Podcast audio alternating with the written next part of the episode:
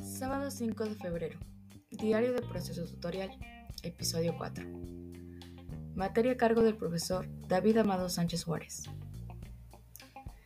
La clase inició con un video motivador sobre un entrenador de fútbol americano que les da una lección de vida a su equipo y el cómo nuestra actitud ante la misma es el resultado que vamos a obtener siempre. También reflexionamos sobre qué relación tiene el video sobre la tutoría. Y es que comparamos al entrenador como un tutor. El acompañamiento que da es el que definirá el resultado. Por eso es importante que el tutor sea ese motivador que necesita el alumno.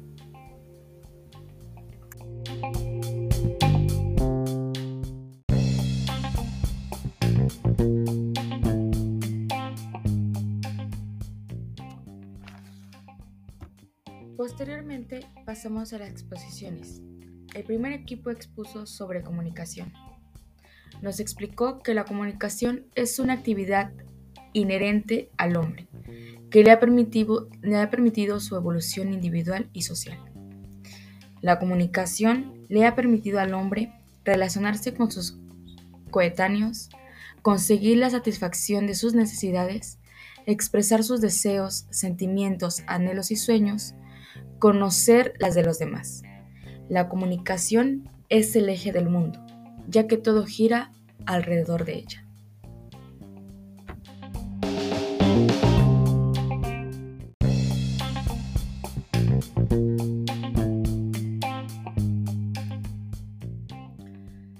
El equipo 2 expuso sobre administración del tiempo y nos explicó que es el arte de hacer que el tiempo sirva para beneficio de las personas y de las sociedades, ya que el tiempo no existe en sí.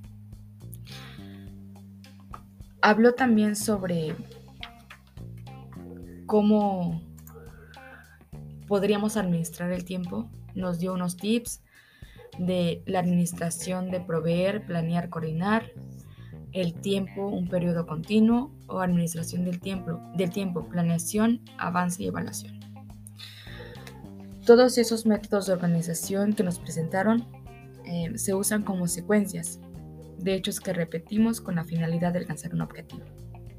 Nos invitan a utilizarlas para mejor y conocer y conocerlos eh, es ser un punto de partida para empezar a sacarles provecho ya que gestionar el tiempo no es solo cuestión de organizarse, sino de ser capaz de hacerlo de forma inteligente para poder llevar a cabo todo lo que nos propongamos, tanto en el ámbito laboral como en el personal.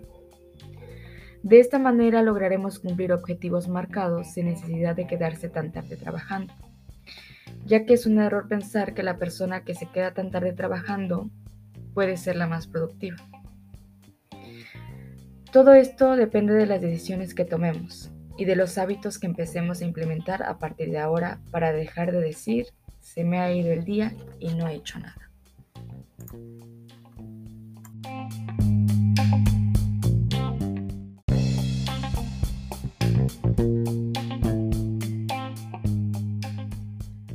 Sábado 5 de febrero.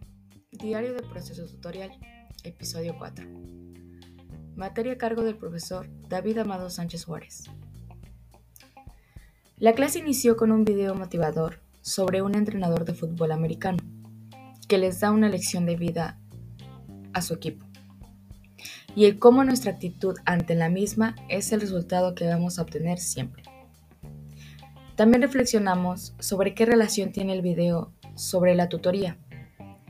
Y es que comparamos al entrenador como un tutor el acompañamiento que da es el que definirá el resultado.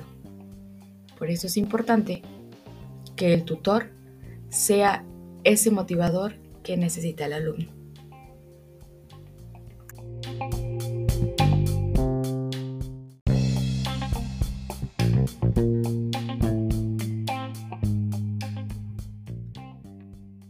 Equipo 4 nos presentó el tema La participación de los padres de familia en el acompañamiento tutorial. las ventajas y desventajas. Las estrategias que más han ayudado al acompañamiento es adoptar actitudes de empatía, escucha y disponibilidad, ser sensibles a lo que los alumnos no dicen, acercarse a los alumnos con bajas calificaciones, conocer a los alumnos y familias, la congruencia del maestro, la escucha activa, la empatía, la confianza y un ambiente de cordialidad. Los beneficios de aplicar el acompañamiento. Los alumnos responden mejor al sentirse entendidos y escuchados. el maestro tiene una percepción más objetiva. Disminuye la deserción escolar. Aumenta el rendimiento escolar de la autoestima y confianza en la toma de decisiones. Tiene interés en sí mismo, en la materia, en la carrera y en la universidad adopta un acompañamiento más positivo. ¿Cómo es la participación de los padres de familia en el acompañamiento tutorial? La participación de los padres no es solo asistir a reuniones o escuchar o realizar actividades que el docente propone, sino que implica opinar, tomar decisiones, proponer y, discernir en los diversos espacios de la institución educativa. Las razones por las cuales los padres no participan en la educación de sus hijos. Ausencia de pertenencia, desconocimiento y falta de información, despreocupación, desmotivación y dificultades para conciliar.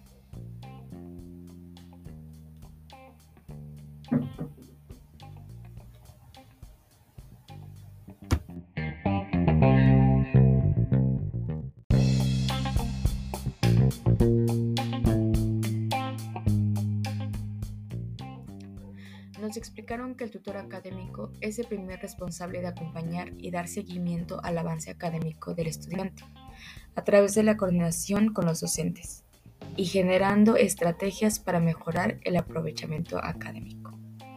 Establecer la relación educativa, crear redes de trabajo colaborativo de tutores, organizar estudiantes para trabajar con sus iguales, canalizar asesoría académica a los estudiantes en riesgo y llevar a cabo entrevistas sobre situaciones individuales que influyan en el desempeño.